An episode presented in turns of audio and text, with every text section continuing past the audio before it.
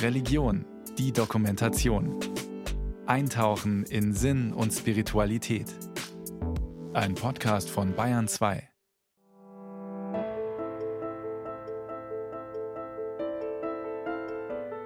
Zeit ist Leben. Für alles brauchen wir sie. Für die Arbeit, für Familie und Freunde, für uns selbst, für Urlaub und Erholung. Die Liste ist lang. Gefühlt haben wir nie genug Zeit. Und so träumen viele Menschen davon, endlich mal Zeit zu haben. Dabei ist Zeit immer da, vor uns und nach uns. Über das Geheimnis der Zeit schreibt Michael Ende in Momo Es gibt Kalender und Uhren, um sie zu messen. Aber das will wenig besagen, denn jeder weiß, dass einem eine einzige Stunde wie eine Ewigkeit vorkommen kann. Mitunter kann sie aber auch wie ein Augenblick vergehen, je nachdem, was man in dieser Stunde erlebt. Denn Zeit ist Leben, und das Leben wohnt im Herzen. Die Menschen wollten Zeit schon immer begreifen und begannen bereits vor der Industrialisierung die Zeit mit Instrumenten zu messen und festzuhalten.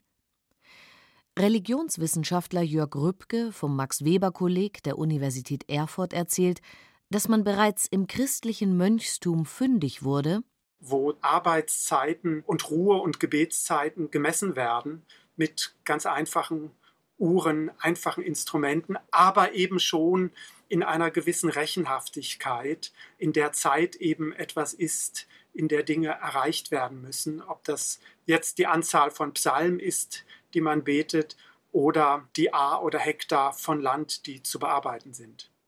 Zeit ist kostbar. Entscheidend für unser Lebensgefühl ist, wie wir mit unserer Lebenszeit umgehen, die endlich ist. Bei Michael Ende heißt es Und alle Zeit, die nicht mit dem Herzen wahrgenommen wird, ist so verloren wie die Farben des Regenbogens für einen Blinden oder das Lied eines Vogels für einen Tauben. Aber es gibt leider blinde und taube Herzen, die nichts wahrnehmen obwohl sie schlagen. Das Paradoxe an unserer Gesellschaft ist, dass einerseits die Sehnsucht nach mehr Zeit groß ist und andererseits keine Zeit zu haben attraktiv zu sein scheint. Wie kommt das? Wir reproduzieren damit den kulturellen Code einer Gesellschaft, die auf Wachstum und Beschleunigung aus ist, sagt Jonas Geisler. Er berät Institutionen und Organisationen im Umgang mit Zeit. Was sein Vater Karl-Heinz Geißler, einer der bekanntesten Zeitforscher der Gegenwart, theoretisch erforschte, setzt sein Sohn Jonas Geißler als Zeitberater ganz praktisch in Workshops, Seminaren und Coachings um. Zeitknappheit ist höchst attraktiv, weil ich mich immer zugehörig versichern kann zu denen, die erfolgreich beschäftigt sind und wichtig sind, die man schwer erreicht, wo man lange um Termin anfragen muss. Die Aussage, keine Zeit zu haben, ist, so sagt es Jonas Geißler, eigentlich eine Lüge. Wir können uns einfach über tut mir leid, keine Zeit sehr gut abgrenzen und sagen, nee, ich habe gerade keine Lust oder das passt mir nicht oder mir ist was anderes wichtiger oder es ist ja eigentlich, wenn man so will, immer eine Lüge, aber eine sehr akzeptierte. Solange wir leben, haben wir Zeit und jeden Tag kommt neue nach. Wir sind in lebendige Systeme eingebunden, die sich rhythmisch organisieren, wie die Natur mit den Jahreszeiten, dem Tag- und Nachtrhythmus und den Gezeiten von Ebbe und Flut. Die Ökosysteme und auch unser Körper haben ihren Rhythmus, der aus Aktivität und Regeneration besteht. Demgegenüber steht unsere Gesellschaft, die ihr Leben nach der Uhr ausrichtet. Sie ist der Taktgeber und kennt, wie eine Maschine, keine Pausen. Diese zwei Zeitanforderungen von lebendigen Systemen und Maschinen konkurrieren miteinander, erklärt Zeitberater Jonas Geißler.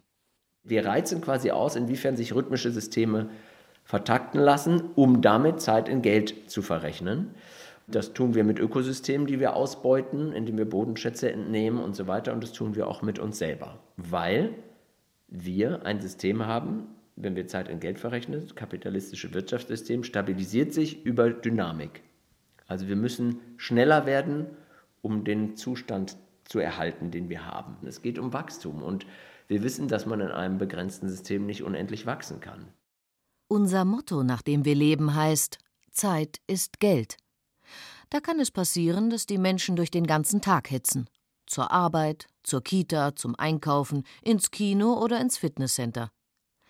Daran haben die Technologien, die eigentlich unser Leben erleichtern sollen, indem sie uns Zeit sparen, etwa im Haushalt oder bei der Arbeit, nichts geändert. Denn offenbar neigen wir dazu, die gewonnene Zeit sofort zu füllen.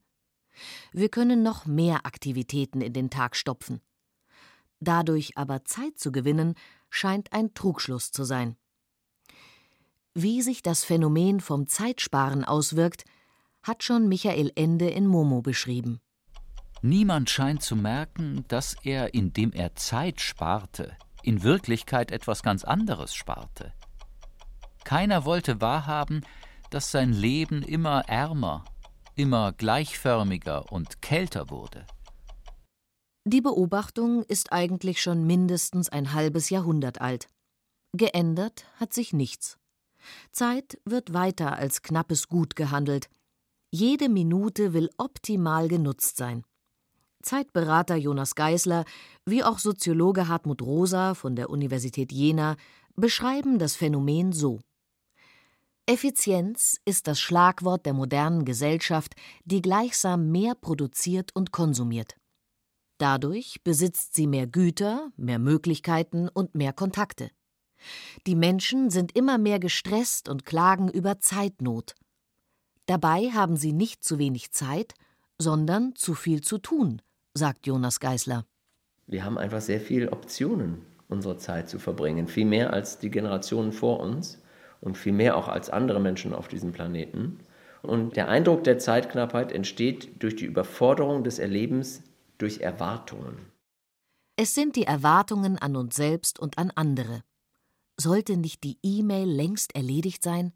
Warum wurde die Anfrage noch nicht beantwortet? Ich könnte doch noch schnell eine Nachricht in die sozialen Medien stellen. Wir versuchen möglichst viele Dinge in kurzer Zeit unterzubringen und erwarten, dass möglichst sofort darauf reagiert wird. Viele Menschen fühlen sich unter Druck. Um die Spannung aus der Situation zu nehmen, könnte man sich einfach auch Gedanken machen und fragen, wie wichtig sind diese Dinge wirklich? Müssen sie alle gleichzeitig passieren? Was hat Zeit?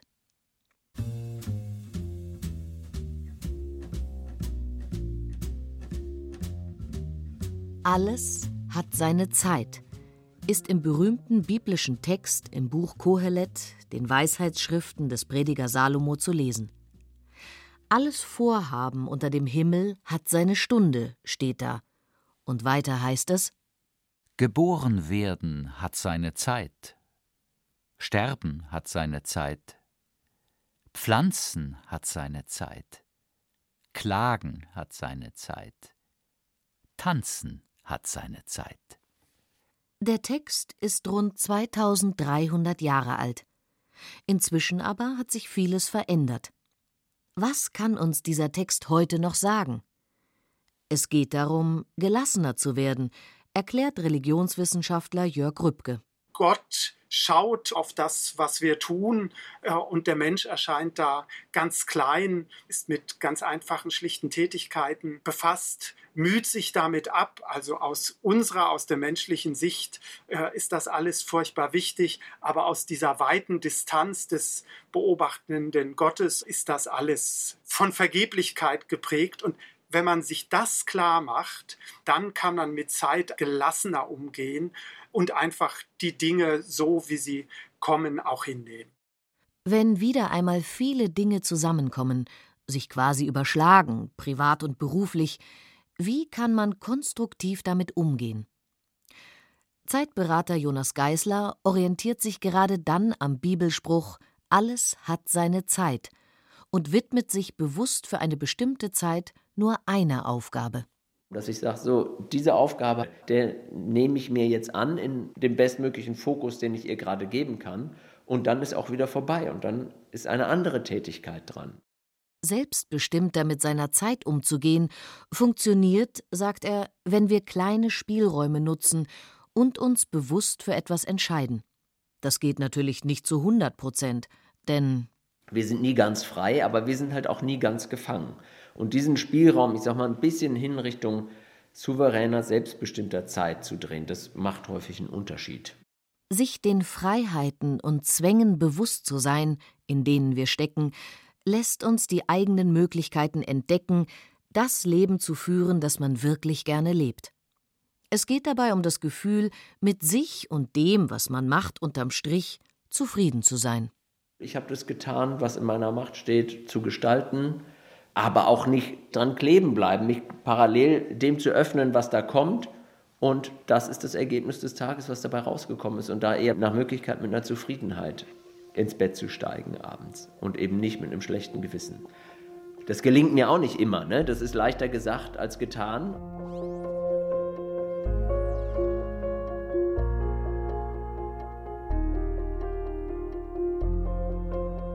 Junge Menschen zwischen 20 und 30, aber auch ältere, die noch ein paar Jahre zur Rente haben, stellen sich die Frage, brauche ich mehr freie Zeit? Sollte ich weniger arbeiten? Doch führt das automatisch zu einem souveränen Umgang mit Zeit? Es kommt darauf an. Lässt die Arbeit den Menschen Zeit, mit Kollegen zu kommunizieren, mal abzuschalten oder in Ruhe zu arbeiten? Religionswissenschaftler Jörg Rübke die Zeit, die man fremdbestimmt oder mit dem Blick auf Effizienz verbringt, der eine andere Qualität zu geben über die Frage, wie sehen denn Arbeitsplätze aus, wie farbenfroh oder wie nüchtern sind die ausgestattet. Der Versuch, möglichst viel selbstbestimmte Zeit zu bekommen, die es eben erlaubt, zurückzutreten.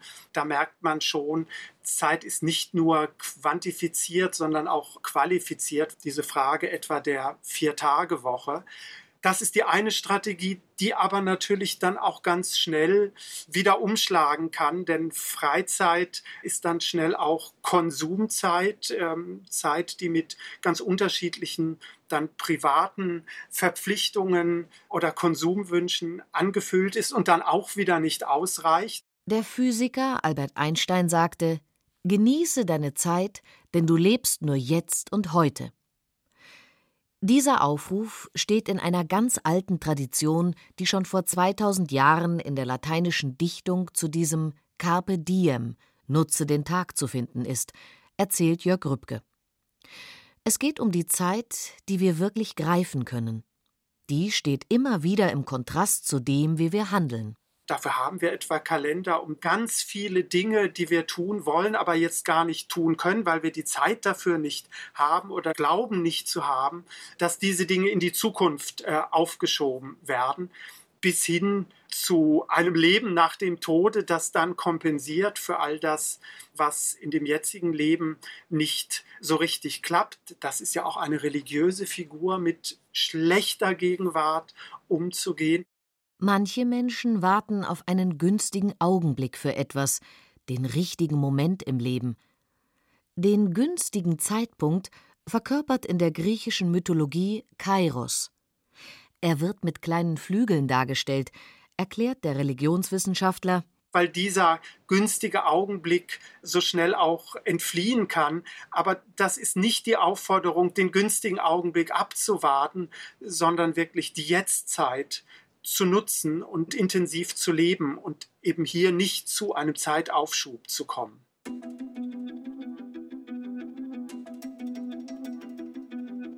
In unserer Leistungsgesellschaft sind wir effizient unterwegs, egal ob in der Freizeit von Event zu Event oder in der Arbeit von Termin zu Termin. Wir wollen mit dabei sein und nichts verpassen. Wie gehen wir mit unserer Zeit um? Woher kommt der Drang, frei gewordene Zeit gleich wieder zu füllen? Es sind die gewohnten Muster, nach denen in den meisten Betrieben und Organisationen Zeit gestaltet wird, meint Jonas Geisler. Das merken wir immer, wenn wir eigentlich Sehnsucht nach freier Zeit haben, dann kommt sie, weil ein Meeting ausgefallen ist und ich hätte jetzt eine Stunde freie Zeit, frei verfügbar, und ich fülle sie sofort wieder. Stopp. Moment mal, vielleicht probiere ich jetzt mal was anderes aus. Was passiert denn, wenn ich diese Stunde leer lasse oder die Zeit einfach auf mich zukommen zu lassen? So kann man sich im Fluss der Zeit erleben und schauen, welche Gelegenheit sich bietet, sagt der Zeitberater. Es ist eine andere, eine offene Haltung der Zeit gegenüber, die Neues bringen kann, etwa eine Idee oder eine Begegnung. Das kann man nicht planen, es passiert zufällig. Aber ich war in dem Moment offen genug zu realisieren, dass es einen Moment der Resonanz gibt und daraus ist was geworden. Freundschaften, die entstehen, Vertrauen, was entsteht, auch teilweise Geschäftsmöglichkeiten, die entstehen, weil sie einem das Leben zugespielt hat und weil man quasi wach genug war, es zu erkennen.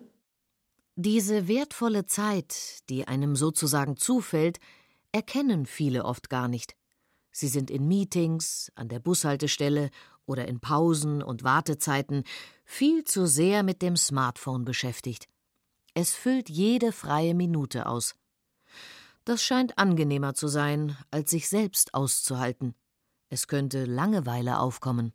Die hat keinen guten Stand, aber alle, die kreativ, innovativ tätig sind, wissen immer, in welchen Momenten fallen ihnen denn die besten Sachen ein. Und das ist eben nicht zwischen 35 E-Mails und wenn ich von einem äh, Zoom-Meeting ins nächste hetze, sondern eher, wenn sich Situationen der langen Weile einstelle, wenn ich mal auf meinem Sofa döse oder im Zug sitze und aus dem Fenster gucke. Mit der Zeit ist es wie in der Musik. Damit sie erlebbar wird, bewegt und lebendig klingt, braucht sie Höhen und Tiefen, schnelle und langsame Rhythmen, dazwischen gesetzte Pausen und Wiederholungen. Diese Vielfalt lässt sich auch mit Zeit erleben. Jonas Geisler spricht von Zeitenvielfalt. Manchmal ist schnell total gut, aber halt nicht immer. Manchmal ist es sehr gut, langsam zu sein, um zum Beispiel das richtige Timing zu finden. Es gibt Zeiten für, zum Anfangen und zum Abschließen. Das ist für das Thema Orientierung, Fokus, Rhythmus, Wirksamkeit ganz wichtig, solche Markierungen in der Zeit zu setzen. Zur Zeitvielfalt gehören Pausen und Zeiten dazu, die es einem erlauben, aus dem Alltag herauszutreten. Der Religionswissenschaftler Jörg Rübke meint, dass in Gesellschaften, in denen die 38-Stunden-Woche nicht die Regel ist, sondern Menschen von morgens bis abends bis zur Erschöpfung arbeiten, weil sie sich mit dem zweiten oder dritten Job ums Überleben kümmern müssen, religiöse Feste die Möglichkeit bieten, Zeit zu erleben. Gerade unter diesen Bedingungen sind dann diese ja, religiösen Angebote da steckt ja oft viel Vorbereitung dahinter, viel Infrastruktur im Sinne von Orten, Heiligtümern, Tempeln, Kirchen, aber auch von zeitlichen Rhythmen. Kurzum, das sind sehr intensiv gestaltete Momente. Man sieht etwas, ein Raum ist geschmückt, man riecht etwas. Blütenduft, Weihrauchduft, äh, versprengtes Parfüm und all das trägt dazu bei, eine solche Auszeit, eine, eine intensiv wahrgenommene Zeit, zumindest die Voraussetzungen dafür zu schaffen. Wenn uns ein Erlebnis, eine Begegnung oder ein Gespräch berührt, erleben wir diesen Moment als erfüllte Zeit. Oft erkennen wir diese erfüllte Zeit erst im Nachhinein, wenn wir zurückblicken auf diesen Augenblick und uns erinnern sagt Jörg Rübke. Sie sitzen in einer gemütlichen Runde unter Freunden und äh, reden miteinander und fühlen dann dieses Gefühl von Nähe, von Erfülltsein, auch in dem, worüber sie miteinander reden, dass sie miteinander lachen, vielleicht sogar miteinander trauern und dann auf einmal das Gefühl haben, ja, ich bin hier ganz dicht bei den anderen, das ist ein ganz wichtiger Moment. Ein intensives Erleben kann einen an schöne Momente erinnern, weil man Ähnliches schon kennengelernt hat. Eine lichtdurchflutete Landschaft, ein Geruch oder angenehme Menschen.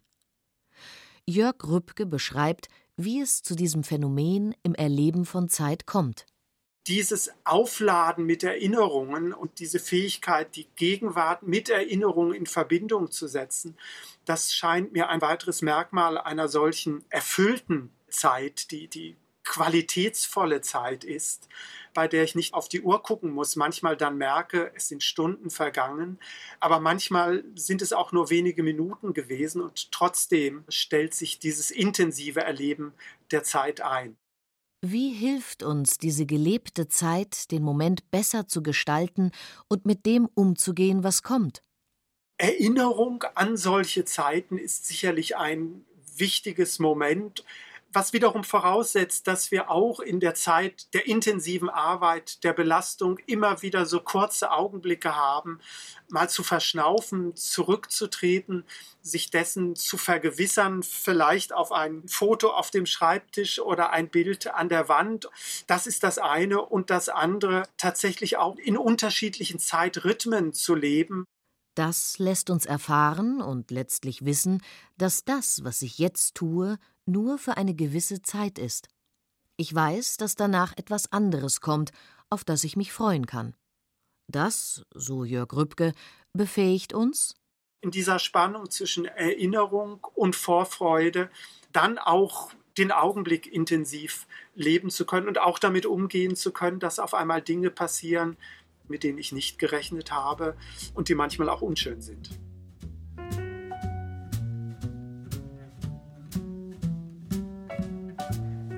Selbstbestimmter mit der Zeit umzugehen, ist eine Herausforderung.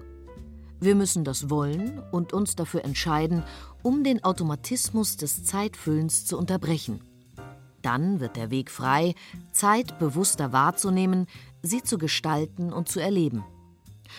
Das beginnt schon am Morgen, sagt Zeitberater Jonas Geisler. Gehe ich gestärkt in den Tag und nehme mir Zeit für ein kleines Frühstück? Das macht einen Unterschied, ob ich das für mich gestalte und mir was gönne, was mir gut tut, um den Tag zu starten. Oder ob ich halt als erstes zu meinem Smartphone greife, in meine Klamotten springe und losrenne. Im Fluss der Arbeit gönnt sich der Zeitberater immer wieder kleine Pausen. Sie sind eine Unterbrechung von dem, was er vorher getan hat. Jetzt mache ich mal die Augen zu und blinzel in die Sonne. Ja, oder leg die Füße hoch oder mach mir ein leckeres Getränk oder hab mal einen Ratsch mit einem Kollegen eine gewisse Gelassenheit hilft, nicht in eine Überforderung zu kommen, wenn der Terminkalender wieder mal randvoll ist. Raum und Zeit zu schaffen, um wieder durchatmen zu können, funktioniert, wenn man sich gut abgrenzt gegenüber den vielen Anforderungen. Man muss zu sehr vielen Dingen Nein sagen. Das ist eigentlich heute die Kompetenz, die dafür nötig ist. Abwehren, ignorieren, verpassen und verzichten weglassen und fokussieren, das kann man schon trainieren. Beim Sport, beim Musizieren aber auch, beim aller kontemplativer Tätigkeit, sei es Yoga, Meditation oder jegliche Art von Versenkung. Das sind so Zeiten, die einerseits Zeiträume sind, die mir gut tun und andererseits mir bewusst machen, was brauche ich alles und was brauche ich vor allem nicht. Das schafft eine Basis, souveräner mit Zeit umzugehen und sie zu gestalten. Jonas Geisler hat sich entschlossen, auf seinem Smartphone weder einen Kalender zu haben noch E-Mails zu empfangen. In der Regel entscheidet er bewusst, wann er mit seiner Arbeit anfängt und wann er damit aufhört. Er achtet darauf, dass er gut mit seinem Körper in Kontakt ist. Ich merke so, dass ich die Lust verliere und ich sag mal so ein bisschen so eine Egalhaltung entwickle, wenn ich zu viel arbeite. Dann merke ich irgendwann so, jetzt habt's mich alle mal gern, und dann höre ich auf. Und die Freiheit nehme ich mir und kann sie mir auch nehmen, verzichte vielleicht auf noch einen Kunden mehr oder noch einen Umsatz mehr oder so, aber das ist meine Entscheidung, wie ich das für mich regel, diese Souveränität. Bewusst mit der Zeit umzugehen, braucht viel Übung und manches muss einfach ausprobiert werden. Zeit ist Leben und umfasst alles, was das Leben ausmacht. Arbeit und Freizeit, Freunde, Familie, und uns selbst. Eine gewisse Balance zwischen allem muss immer wieder austariert werden, damit wir mit unserem Leben zufrieden sind. Zeitberater Jonas Geisler spürt momentan eine Spannung zwischen familiären Verpflichtungen, dem Anspruch, ein guter Vater zu sein, und dem eigenen Bedürfnis, der Sehnsucht nach Ressourcenzeit. Eigentlich hätte ich mal Bock, wieder meinen Rucksack zu packen und drei Wochen durch die Walachei zu tingeln und zu gucken, was das Leben so bringt. Zielloses Schlendern ist für mich eine große Ressourcenzeit. Am liebsten setze ich mich in den Zug oder in den Bus und fahre irgendwie durch Europa und diesen Zustand des Reisens und die Welt auf sich zukommen lassen, den liebe ich sehr. Sich die Sehnsucht zu gönnen, ohne an ihr zu verzweifeln, erklärt Jonas Geißler momentan zu seinem Übungsfeld.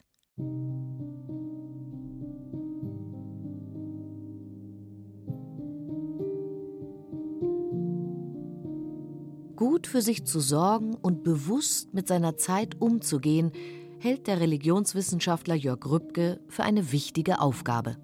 Dieses Bewusstsein, gute Zeit ist nicht die Zeit, die ich aufspare, indem ich alles ganz schnell mache und dann später verbrauche, sondern dieses Bewusstsein für gute Zeit kann auch eine unangenehme Arbeit sein, wenn ich mir bewusst werde, dass ich andere Zeiten habe und die auch in der Erinnerung oder in der Vorfreude dann in schwierige Zeiten einbauen kann. Zu spüren, was wir brauchen, bringt uns in Einklang mit uns selbst. Dann erfahren wir uns als Gestalter unseres Lebens. Das hält uns lebendig und lässt uns Zeit erleben.